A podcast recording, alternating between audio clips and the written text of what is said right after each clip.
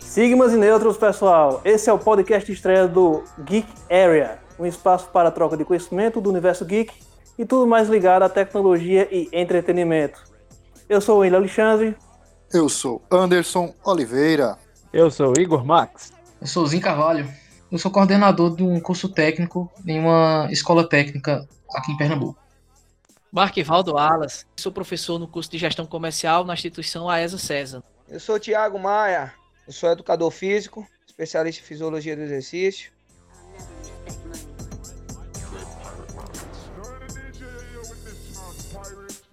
Primeira coisa que eu queria saber de vocês assim é o que você estava fazendo quando soube da pandemia?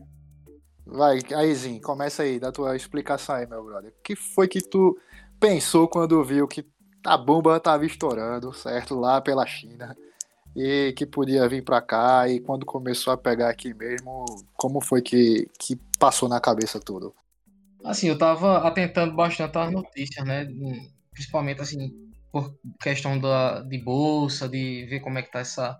Como era que tava a, a parte financeira. Algumas notícias também em relação a outros países, mas até então eu não, eu não imaginava que que ia estourar e ia se tornar pandemia. Quando colocou o nome pandemia, aí eu, pronto, agora, agora no modo hardcore, né?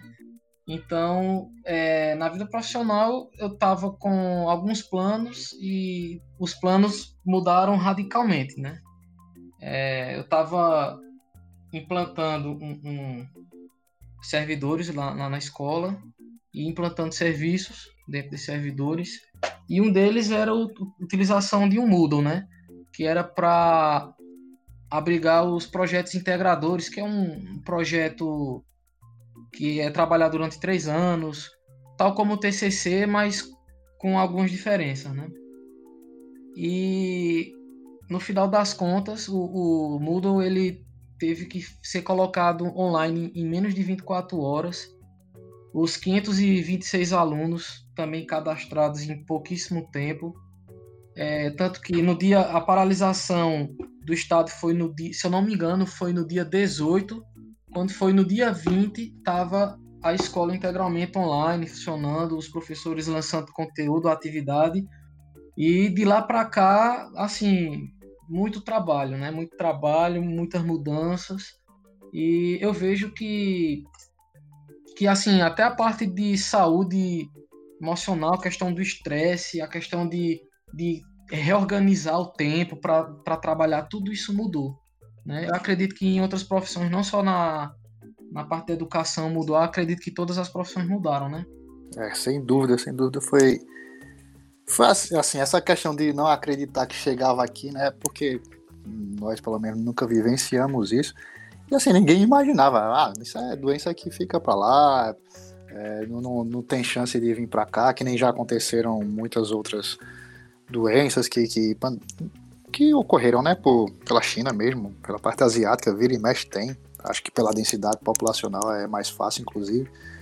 Mas, bicho, é, é meio complicado mesmo. E, e tu, Marquivaldo, como é que tava, velho? Como é que, que foi a, a, situação, assim? Porque depois que passou da Europa, eu vou falar para vocês, dá um cagaço certo? Dá um cagaço, comigo mesmo deu um cagaço, eu falei, vai vir e vai vir lascando. Mas e aí, Marquivaldo, conta aí pra gente como é que foi contigo. Eu acho, tô vendo agora que foi a história da gente tudo parecido. É, antes mesmo, eu vim acompanhando que falou, durou lá na China, mas até então eu vinha no automático.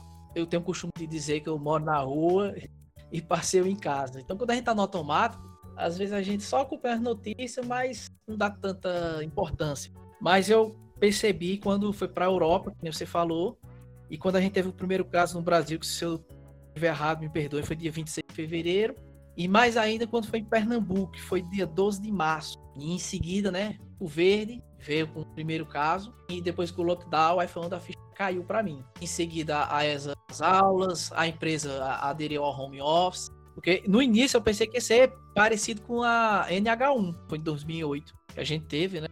Bateu aquele medo, aquela, aquela preocupação, porque eu faço parte do risco, a atenção tem que ser dobrada. Né? Aí foi onde bateu medo. Aí aquele velho costume do brasileiro, né? Pensa Pelo menos eu penso no pior. Aí preparar, passei 40 dias em casa, logo ninguém sair, só sair para tomar banho de sol.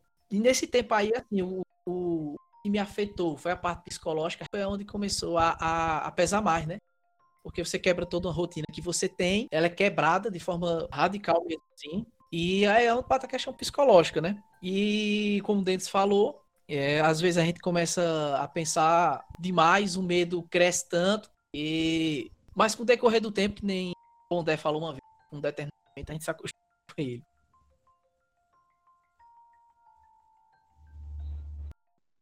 É... Cara, foi uma pancada, né? Eu costumo que judoca tá acostumado a cair, levantar e prosseguir, né? Dar continuidade ao que vinha fazendo. Só que na minha área de atuação, né? Relativamente é, a mesma área de atuação dos meninos, né? Que estão aqui com a gente. Mas o meu comércio parou no, no mesmo dia que a escola parou. É, na questão da, da acessibilidade, no governo do estado ainda está sendo usado aqueles, aqueles notebooks para, para os alunos? Não, não tá, porque isso ali foi, foi um, um, programa assim antigo, né, que, que forneceu tablet, mas está sendo viabilizado é, a questão da acessibilidade, é, tanto a parte de computadores como a parte de internet. Eu, assim, o Dr. Fred Amance, né, que é o, o secretário de Educação da, da rede do Estado, é, já, já se pronunciou sobre isso que está sendo viabilizado. Né? Então é uma questão de, de aguardar mais algum tempo para ver aí como é que vai ser. Beleza. É que eu acho que isso é essencial. Eu mesmo tenho a minha experiência própria, que em dezembro eu me formei em gestão financeira e fiz o curso totalmente online. Né? E nesse sentido, questão do de ter um notebook, um computador, eu achei muito melhor do que o, o que eu tentei fazer por smartphone, pelo tablet, não, não tem como. Até a questão de ter muita, muita atividade e até avaliação, que é que é discursiva, né? Porque senão, se for só objetivo, a galera puxa a apostila livro, fila tudo e vai-se embora. Né? Aí você tem que ter a questão de você ficar é, examinando a, o conteúdo, pesquisando e escrevendo, né? Eu acho que isso seria uma coisa essencial para o governo retornar para essa questão dos notebooks para, para os alunos. É, a gente tem ensino online, que é alguma coisa que está ali na internet a gente vai assistir, beleza? Mas a gente tem a modalidade remota, que é o ao vivo, né? O live mesmo. A gente não está diferenciando isso, certo? O que é o ensino remoto, o que é o, o ensino online, com aulas gravadas ou com aulas ao vivo. É, são duas dificuldades diferentes. Eu acho que era interessante cada um do, dos professores poderem falar sobre isso posso falar a respeito. É, na verdade, assim, é uma, na verdade é, um, é uma, uma coisa que reflete o não entendimento do, dessa parte de educação à distância, né? Quando se fala de EAD, é, hoje em dia, é, tem que fragmentar dois conceitos, né? Tem o ensino à distância e tem a escola online, né? Então, são coisas totalmente diferentes. O que está sendo, o que está acontecendo hoje na maioria das escolas não é EAD. EAD é, tem um plano de curso é, focado nisso aí, a construção do, dos planos de curso, do planejamento, da forma do, do conteúdo ser é, dispersado para os alunos, é totalmente diferente dessa, dessa parte de, de escola online, né, da educação online, das, das aulas remotas. É, o que está sendo abraçado então agora é a questão da escola da educação híbrida, né, que ela é, é pega o melhor dos dois mundos, né, pega tudo aquilo da, da do EAD, do, dessa forma de utilizar o EAD e também a parte presencial. Claro que isso vai gerar uma sobredemanda, pra, principalmente para algumas escolas que não têm a parte de estrutura física para comportar isso aí, né? Mas é, é, é, esse daí é o caminho hoje em dia que que está sendo trazido, é um plano, né? Que está sendo trazido para para já pensando no retorno, né? Então uma uma coisa aqui que vão colocar é que foi lançado há poucos dias um protocolo, né, um protocolo para retomada da, da, da escola.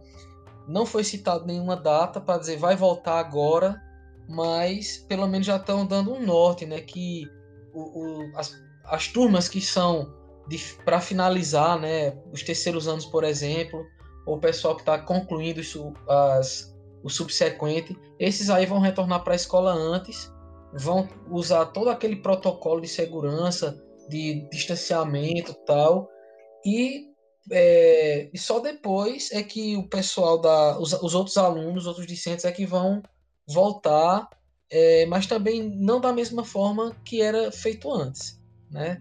Então vai ser usado, continuando usando as plataformas online para dar aula, e também vai ter aula, as aulas presenciais, talvez é, assim, mesclando, né? Momentos com aula online e momentos com aula presencial. É, então, no caso, a gente tem o ensino remoto, né? O, aliás, o ensino online que, e o ensino EAD, que são duas coisas diferentes. Mas só que o EAD é dentro do online, né? O online a gente tem que traduzi-lo como uma forma ao vivo.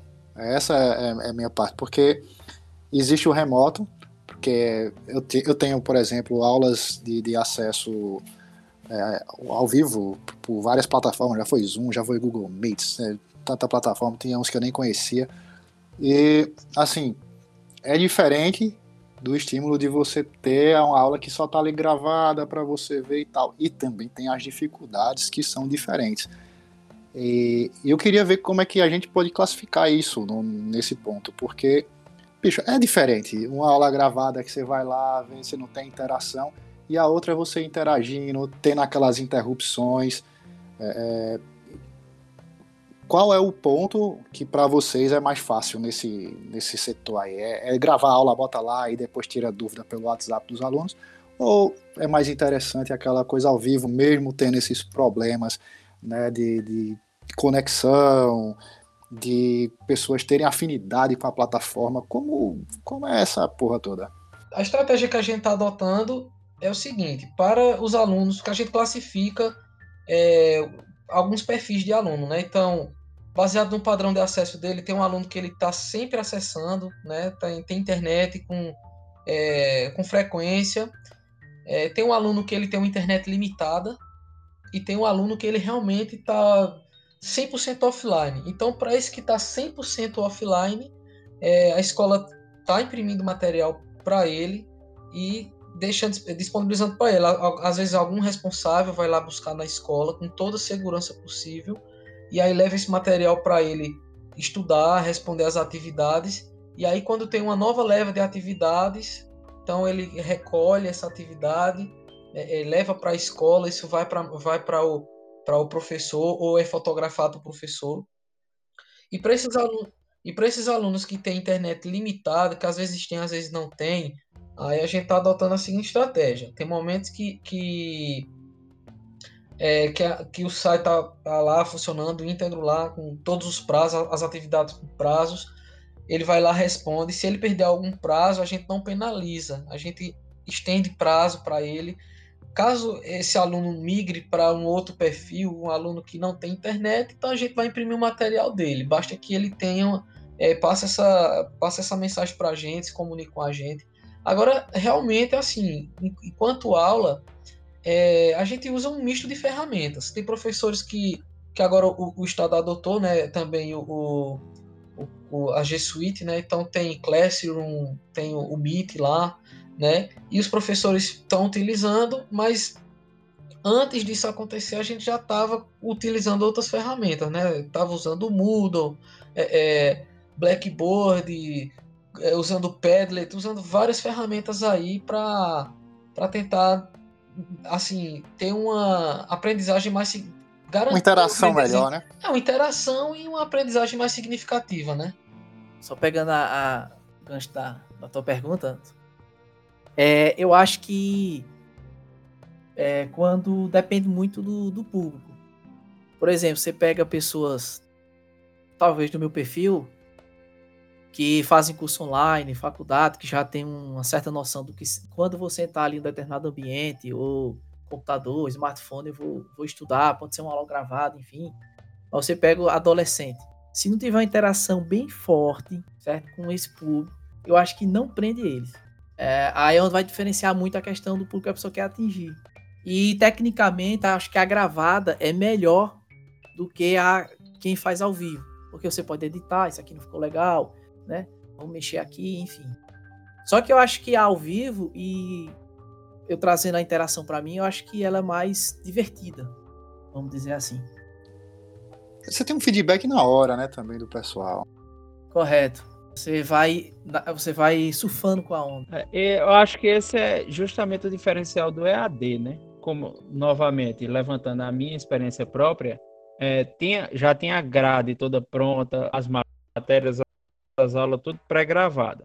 Você vai avançando e as coisas vão se abrindo. Mas aí tem a parte que você tem que fazer as provas, provas lá no polo. Aí tem alguns workshops também, que é para cobrir a grade de horário, que também você tem que fazer lá, mas o que sente-se muita falta é justamente dessa interação, de ter a resposta, fica muito dependente do esforço próprio. Aí voltando aqui para casa, minha filha também estava cursando design gráfico lá na tinha começado esse ano na Favip antes da pandemia, aí passaram quase todo o conteúdo e as aulas para online. Ela está tendo muita dificuldade porque justamente adolescente e tudo mais não é a mesma coisa. Você quando é adulto, você senta lá, você quer aquilo, você vai se dedicar. Eu mesmo, eu acordo cedo demais, eu estudava entre as 5 e meia da manhã até as 7 e meia, todos os dias.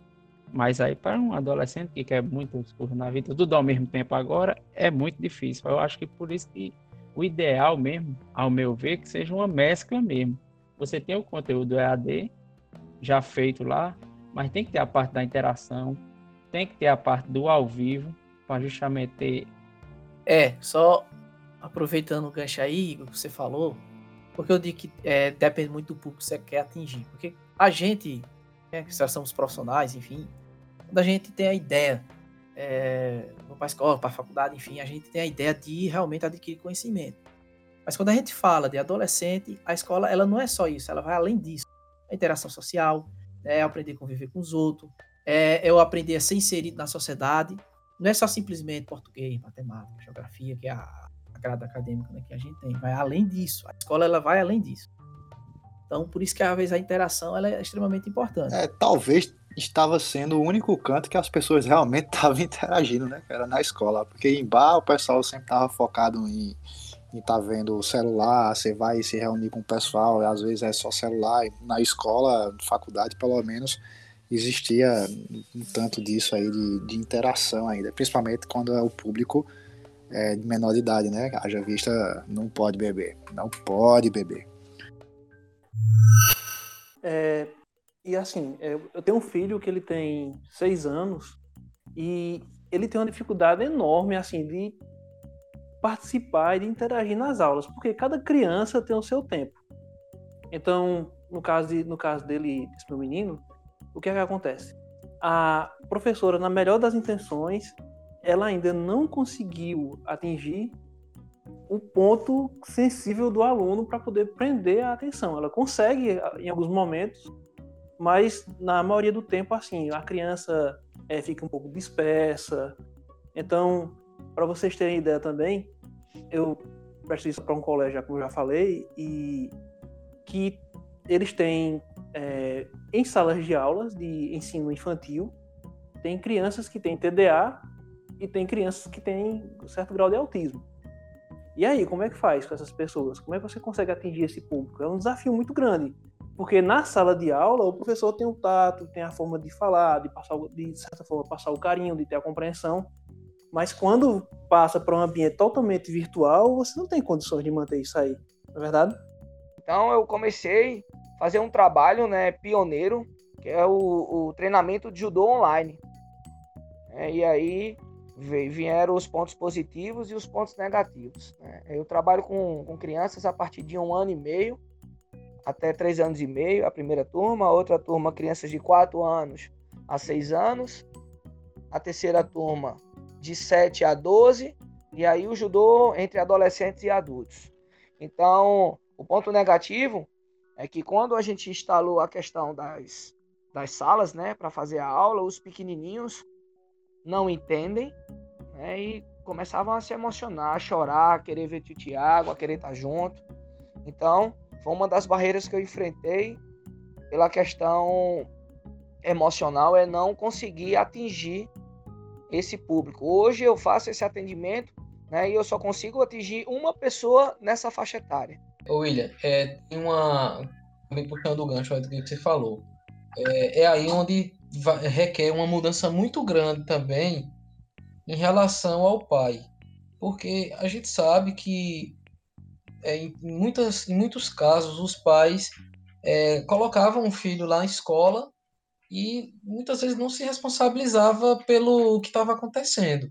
Então agora requer mesmo que todos os pais tenham esse cuidado de, de ver o que é que o filho está fazendo, de tentar ajudá-lo e de proporcionar essa, essa também interação, porque é uma, é uma tarefa que não é que não consegue ser completada só pelo professor, né? Então a, as equipes gestoras da escola, das escolas estão fazendo muitas reuniões e convocando os pais para participarem, justamente para garantir essa, essa afinidade, né? Para dizer assim, ó, seu filho precisa de você nessa hora.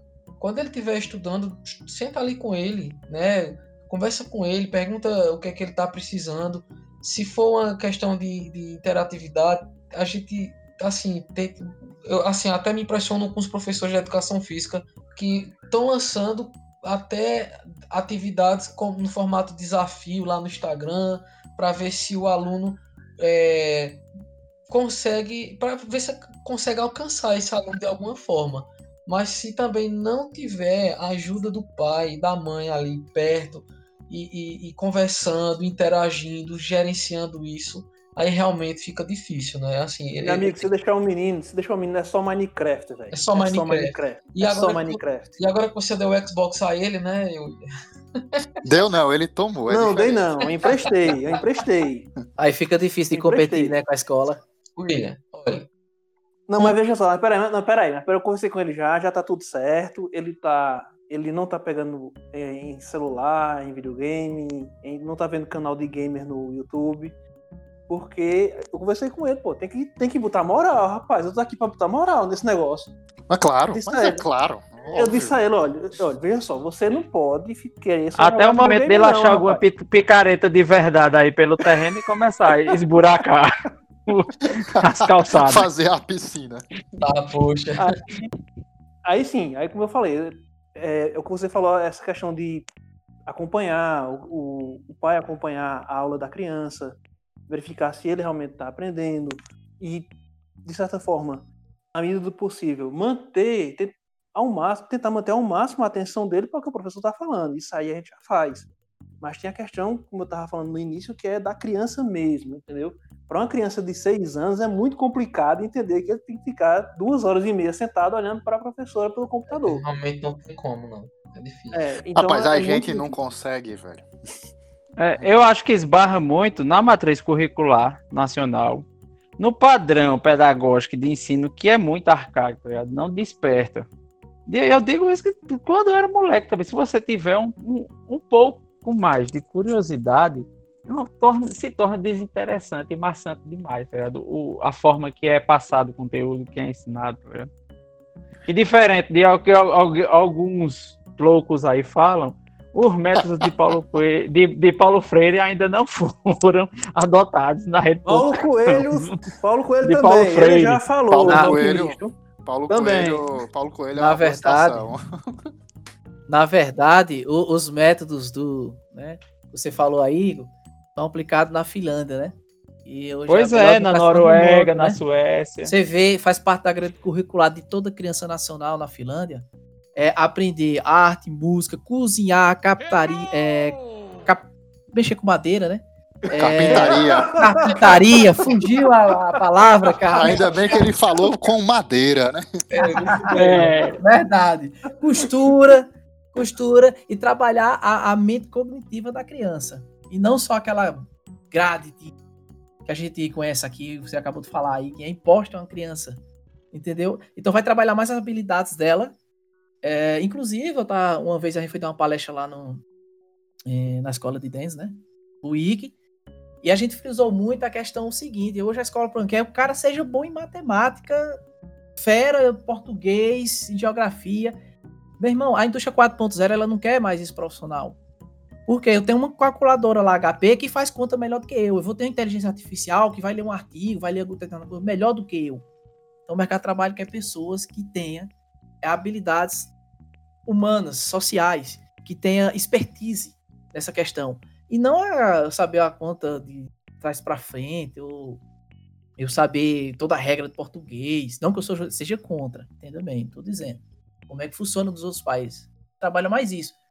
Para você ver na Finlândia, do, a criança ela passa nove anos no ensino médio, ela só faz três avaliações. Três avaliações. No Brasil, quantas avaliações a gente faz? Teste, nota, trabalho e a nossa e não tá serve. E não serve. Porque lá eles avaliam o desempenho da criança, não só da matéria com nota, mas o contexto que ela está inserido, é diferente. E bicho, com vocês, já aconteceu alguma coisa engraçada assim? Não vamos citar nomes, né? Claro. O que viram que aconteceu, assim, aquela coisa, né? Não, eu, não aconteceu comigo, mas aconteceu com outra pessoa.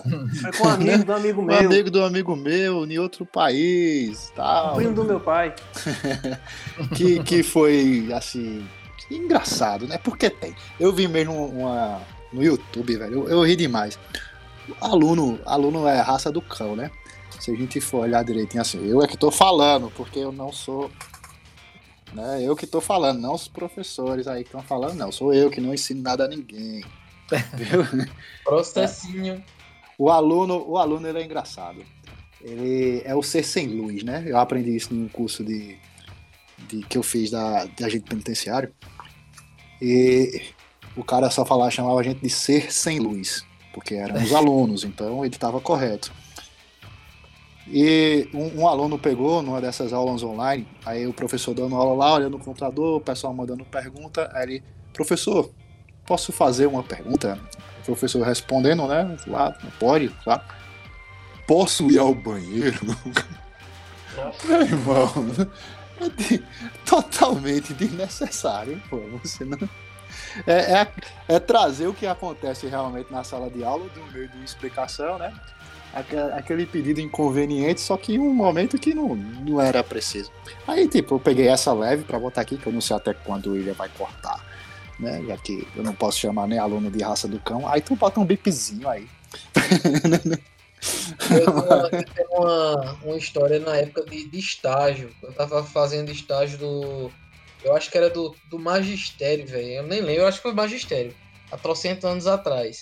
Aí é, eu, eu peguei uma prova lá de uma professora de inglês e ela teve a audácia de colocar assim, complete com as letrinhas, né? As palavras, as palavras em inglês. Aí mostrava um desenho embaixo a, a, a, a, a palavra, né? O termo, faltando uma letra. Aí ela colocou lá um desenho do pato e colocou um tracinho com UCK.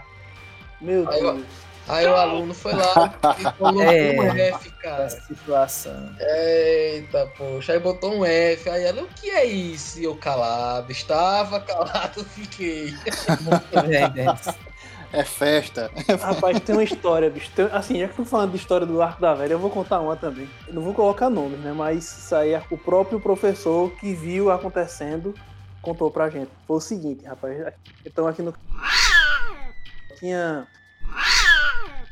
ela era, ela era uma coordenadora religiosa. Aí, bicho, teve um aluno lá, que, filho de um, de um empresário aqui da cidade, que eu sei que o professor tirou ele da sala de aula.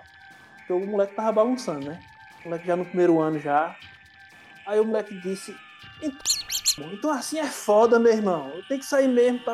É, tem que sair, tá? Tem que sair. Então o rapaz, muito choroso, pegou, saiu da sala e foi lá se aconselhar com. Eu disse, não, ele ficou, achou ruim porque eu falei a palavra foda na sala de aula. Foda, eu não sei o que é. O que é foda? O que é foda? E, e nessa inocência lá tal, aí, aí pegou, terminou a aula, aí. E quem teve a audácia de explicar, William? Não, foi pro professor. Aí. Aí, quando terminou a aula, era a última aula já, e chegou lá, ela com o menino lá, menino vizinho lá, todo choroso, aí, professor, você colocou o menino pra fora da sala, só porque ele disse foda. O que é que tem, professor? O que é que tem? Ele, ele disse, você não sabe o que é foda, não. Aí ele disse, não, não sei o que é foda, não.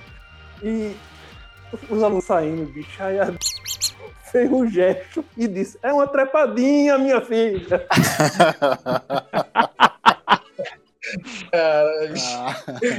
Ai, ai, ai, ai. Ué, é com todas as letras. Pronto, lá vou eu com o meu caos. Que não deixou de ser uma aula no começo desse mês, quando já estavam se pensando nessa questão do, da flexibilização aqui no estado. Teve uma conferência do governador com os prefeitos. Aí foi pelo, pelo Zoom. Aí eu tive que ir para a prefeitura no sábado, ficar lá do lado da prefeita. Quando começou o secretário de saúde a passar os slides, e eu só observando as janelinhas dos prefeitos. Teve o prefeito que começou a dormir.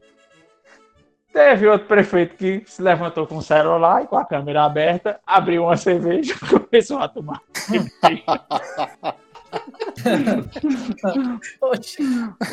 o, o, prefeito, o poeta lá de, de tava muito bem balançando uma rede e conversando com um bocado de gente, nem aí para o que estava rolando. Aí justamente é que você vê a questão do, do, de não despertar a atenção, mesmo sendo lá, todos os dados, tudo relevante, dizendo passo a passo como teria que ser feito cada medida é difícil prender a atenção do povo e do povo, no mínimo, ter um, um equilíbrio comportamental. E você vê de tudo. É verdade, e às vezes não depende só de quem vai é, trazer o conteúdo, mas a conscientização de quem vai absorvê-lo, né? Meu irmão, gostei, gostei, gostei. Gostei, velho. Marquivaldo é conhecido no trabalho como Homos Estelares, pô. Não, não. Você, rapaz, você vai me queimar até aqui, William na sua opinião, assim, o peso da desigualdade social para o ensino à distância, a tecnologia pode diminuir essa barreira? É, hoje, hoje está fazendo cinco semanas que nós começamos um trabalho online na rede municipal, né, da, da escola onde eu dou aula. E o trabalho ele é unificado só em WhatsApp. Né? Nós temos relatos de, de professores que estão, que estão aqui com a gente que conseguiram se sobressair muito bem né, com a questão da tecnologia. Mas, infelizmente, existem estudos aí, né, estudos, é, é, dados que relatam que, em média, 40% da população não tem acesso à internet. Né? Aí eu costumo falar, você pega esses 40% e localiza na minha zona rural, que mal um menino tem condições de ter um telefone. Infelizmente, nós é, infelizmente, as pessoas não têm condições né, de, de, instalar uma internet boa ou de ter um telefone que, que dê área né, para dar conclusão a essas aulas. Mas a gente iniciou o trabalho e eu voltando naquela mesma perspectiva, né? A sementinha plantada, ela cresce. E a gente não pode desistir. Eu sou um pouco cético a isso? Eu acho que, pelo que eu entendi aqui, ela, eu acho que a tecnologia ela não tem como amenizar. Por exemplo, um aluno da, da rede rural. O 5, você pode ter o melhor smartphone, mas se o 5G não chega lá, como é que eu atinjo ele? Entendeu? Como é que eu chego nesse aluno lá na zona rural? Então a tecnologia ela tem um limite para isso, né? Eu acho que ela é importante sim na educação. É, e eu acho que é um caminho sem volta. Mas dizer que ela vai resolver o problema, eu acho que não. É, eu concordo que ela é uma ferramenta fundamental, mas que nem todo mundo tem acesso, é, de fato. Você veja só, a gente. Eu dou aula, estou dando aula online, enfim. A gente tem uma certa estrutura e ainda passa por dificuldades. Para fazer uma live dessa, a gente teve algumas dificuldades. E imagine quem não tem essas condições. Agora sim, a tecnologia ela ajuda muito. É, por exemplo, você pegar a, a base hoje dos países europeus e é, americano, eles usam muito é, no ensino fundamental, as crianças recebem seus tablets, inclusive até aí falou aí se o Estado estava com esse projeto e, é, e Denis aí foi respondeu aí de forma brilhante que nos, desses países a criança recebe seu tablet, tem seus jogos educativos, seus desafios e você pensa aí comigo, vamos puxar aqui um pensamento. Você pega um professor, bota 30 alunos, o professor tenta uma dinâmica legal, mas tem um, um pequeno grupo lá da sala que não consegue acompanhar. é o ritmo da maioria, aquele, aquele grupo de alunos ele vai ser prejudicado. Cara, se eu tenho um, um, a tecnologia na qual essa criança está é, é, resolvendo um desafio lá no seu tablet, a tecnologia é interessante que ela vai se adaptar a diferentes níveis de aprendizado daquele aluno. Coisa que um professor ele não tem como dar atenção a 30 alunos. E eu não sei nem como é que é a realidade da, das escolas hoje. Eu estou dizendo 30, mas você pode ter até salas com mais alunos. Como é que você dá atenção a isso? Então, humanamente é impossível. Então, nesse aspecto, eu acho que a tecnologia ela sai na frente. Porque ela consegue se adaptar com a velocidade de cada pessoa, né? E também o professor ele jamais vai ser insubstituível, eu acho. Ele sempre vai ter que estar na sala de aula para os intermédios, a interação e tudo isso que a gente já comentou. Agora dizer que ela vai resolver, eu acho que não. Porque a desigualdade social vai além de da educação, né? É outros fatores que eu acho que não compensam trazer a é, Eu acho que é justamente isso mesmo. É complicado você disponibilizar tecnologia a quem não tem o básico, né? O cara não tem o básico. Aí é complicado você esperar que, que ele dê a mesma resposta de que alguém que tem uma vida estável, que tem suas necessidades básicas atendidas, tem uma certa tranquilidade e conforto, né? É verdade, e a gente tem outro problema também no Brasil, que é a inclusão digital, né? Falando, você pega, por exemplo, meu público, que é um pouco, um pouco mais velho, eu tenho alunos de 50 anos. Então, você pega o aluno desse, ó, vá para casa, pega seu smartphone, abre o vídeo aí no YouTube. É difícil. Então tem esse lá também da inclusão digital, que não foi trabalhada no Brasil. E a gente pensa que é poucas pessoas, mas são muitas. Eu acredito que tem que haver uma priorização de políticas públicas, cara, para assim, para alcançar esse pessoal que realmente não tem condição. Enquanto isso não acontecer, a tecnologia ela vai suprir uma, uma demanda, mas não vai completamente, né? Vai ter muita gente aí que, vai ficar de fora e a desigualdade vai ficar grande. Eu, eu, concordo é, completamente aí com a fala de Mark Waldo. É isso mesmo, né? Desigualdade tem que, tem que ser diminuída, né? Com, com políticas públicas. Cara. O Estado, enquanto não assumir esse papel aí realmente de criar dispositivos é, para diminuir essa, o sofrimento das, de alguns alunos aí que não tem um computador, não tem internet, às vezes não tem nem comida em casa. Essa é a realidade mesmo, sabe? Tem alunos que não tem comida, cara. Isso é muito triste. É verdade, eu tive a experiência de dar aula na escola técnica em Sertânia. E muitas vezes eu tinha experiência de alunos, eu só vim para cá, professor, mesmo porque para me fazer a, a refeição. Porque em casa não tinha, cara. Então por isso que eu digo, a escola, quando a gente geralmente, a gente é, sei lá, das antigas, a gente é um pouco meio. Eu também vim de uma escola particular. Então eu tenho na minha. Eu tinha, né, na minha mente, então. A escola é só para aprender, enfim, mas hoje a escola pública ela vai além disso. Não só de chegar lá, engolir uma matéria, grade, grade, grade, grade, enfim, passar na prova. Mas ela tem esse papel que o Denis falou, da alimentação, sociedade. Os pais às vezes não participam realmente. Tem dificuldade de fazer reuniões, agora mais do que nunca. Mas isso é uma cultura, né? Vem. E por isso que eu digo, a tecnologia professora não vai resolver. Rapaz, assim, tirando a mãe, tirando a, a mãe de Igor, que é professora, eu, eu desafio, assim, qualquer mãe dos anos 80 ter ido para uma reunião, uma reunião de pais e mestres. Minha mãe nunca foi. A minha também não ia, não. Dizia que aquilo era besteira e não ia, não. A minha ia e depois eu levava umas broncas. Parabéns, Anderson. A minha ia e dizia: se reclamaram, você tá lascado. Rapaz, tá, dona Carminha, eu sei que. se ela não batesse, o Adelso batia, viu? Ali, meu amigo, eu fui uma vez na casa de Denis. Eu vou abrir esse adendo aqui, Denis. Eu tenho que abrir esse adendo. Era o verão, não certo? Faço. Em Buíque. Processinho. verão em Buíque, aqueles plenos 30 graus. Mais agradável, já que é uma cidade alta, né? A gente vai lá na isso, casa de Isso aí é inverno em Teresina, viu? É. A gente chega lá, né? Os amigos de Denis na casa para visitá-lo, ele parecia que estava meio resfriado, que era uma coisa comum entre quartas e sextas-feiras sempre, né? Denis toda semana estava resfriado. E Denis foi atender a gente, obviamente, lá na porta, tudo. Meu amigo, esse homem porque andou de meias dentro de casa, sem calçar a chinela, porque É. estava gripado. Mas eu saí de lá com um peso na consciência tão grande. Uma havaiana de pau. Porque Dona Carmen olhou assim e disse: Você quer piorar? Você passou a noite doente. Não faça isso, não. Eu olhava assim: Meu Deus, eu matei Denis. Eu matei Denis, eu não posso mais fazer isso.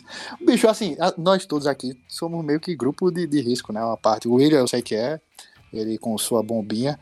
É, eu tenho hipertensão, Denis também. Tu sei hoje, Denis, como é que tá? Tu tem uma melhorada de saúde, porque tava meio ruim o tempo. Eu já tô vida louca, rapaz. Nossa senhora, já tá tomando suco gelado. Já tá tomando suco gelado. Eu não tomo leite, mas o resto. Como eu falei, Denis ele tem um problema na válvula. Acho Pô. que os meus sempre foram psicológicos e psiquiátricos. Muito bem. Igor.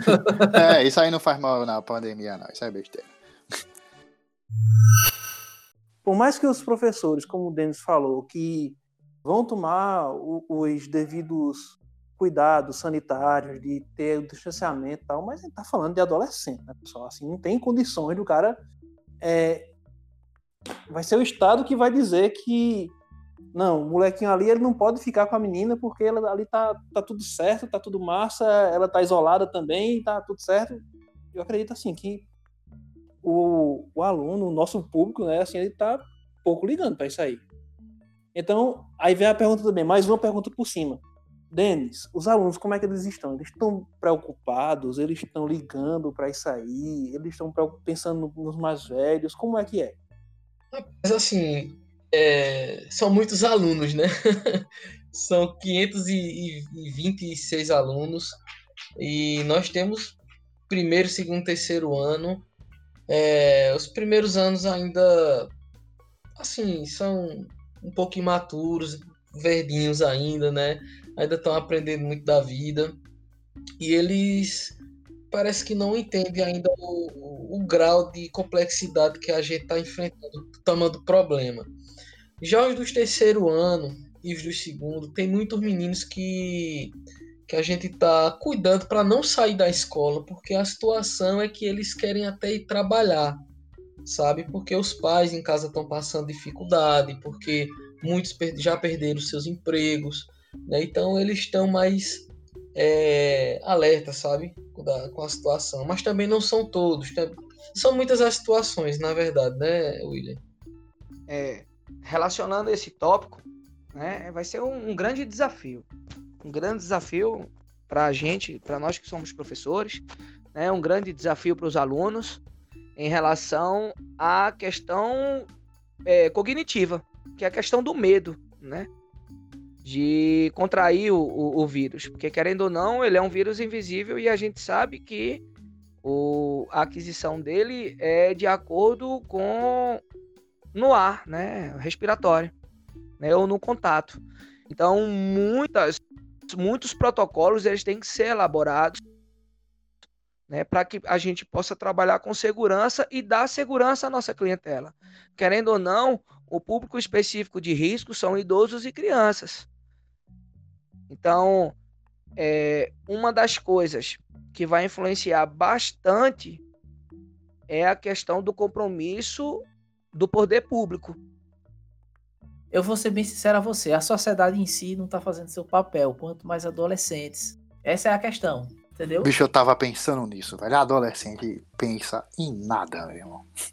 Adolescente Nada. quer que o mundo se exploda. Nada. Como é que eu digo pra uma criança do tamanho de Tiago, por exemplo, vai pra sala, ele quer brincar, quer ver o amiguinho dele, quer bater, compartilhar, ele quer viver na escola. Como é que você diz pra uma criança ficar aí sentado, longe, um metro e meio do teu colega? Não tem condição. Aí tu vai pra um adolescente, adolescente lá, flor da idade, né? Nem falou, quer tudo ao mesmo tempo, ganhar o mundo, se acha né, todo poderoso, quer ir namorar, você vai pra uma sala de aula, é muito difícil, não tem como.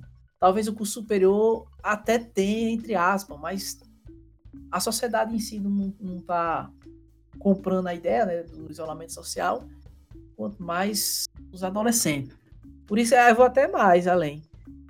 Por isso que eu acho que talvez não seria o momento de voltar ainda essas aulas.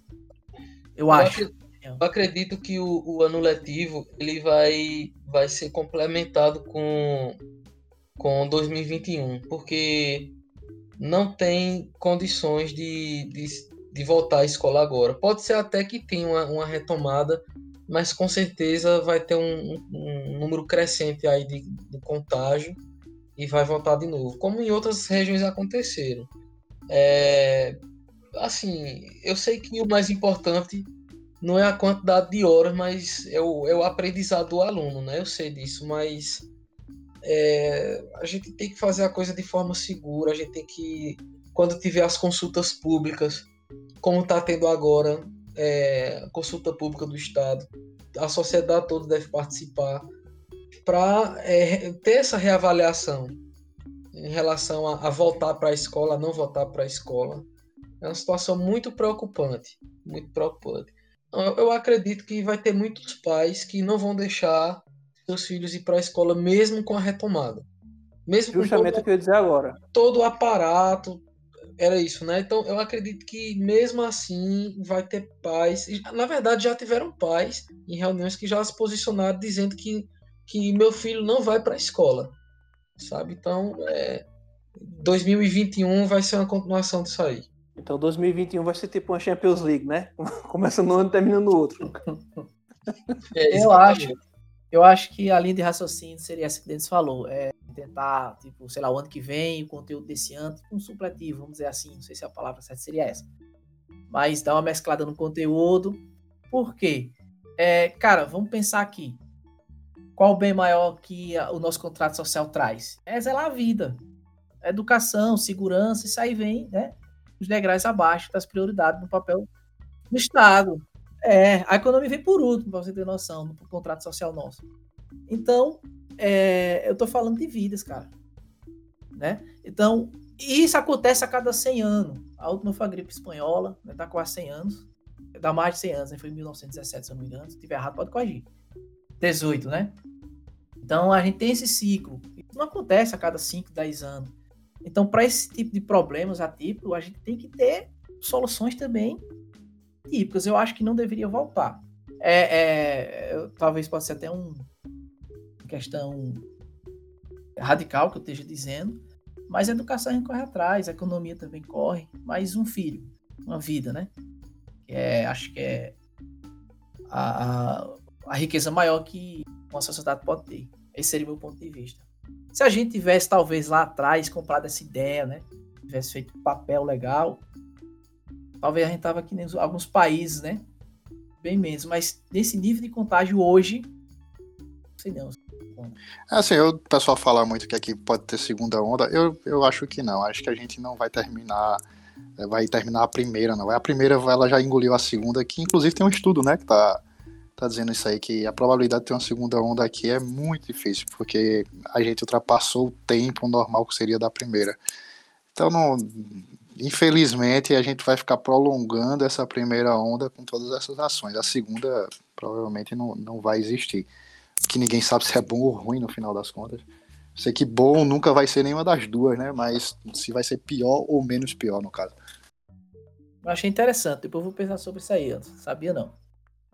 Eu acho, sinceramente, que até o final do ano é, essa vacina chinesa vai começar a ser aplicada. Eu vi uma coisa hoje, Igor, que era de alguma coisa em junho do ano que vem, a inglesa, né? A, que tá sendo em Oxford. É, não, a de Oxford, é, tecnicamente, ela é a mais avançada. Mas os chineses, eles pularam duas etapas, porque você sabe, o chinês não precisa seguir muitas regras, né? A gente tem que sempre tirar uma lição boa, né? De tudo que tem na vida.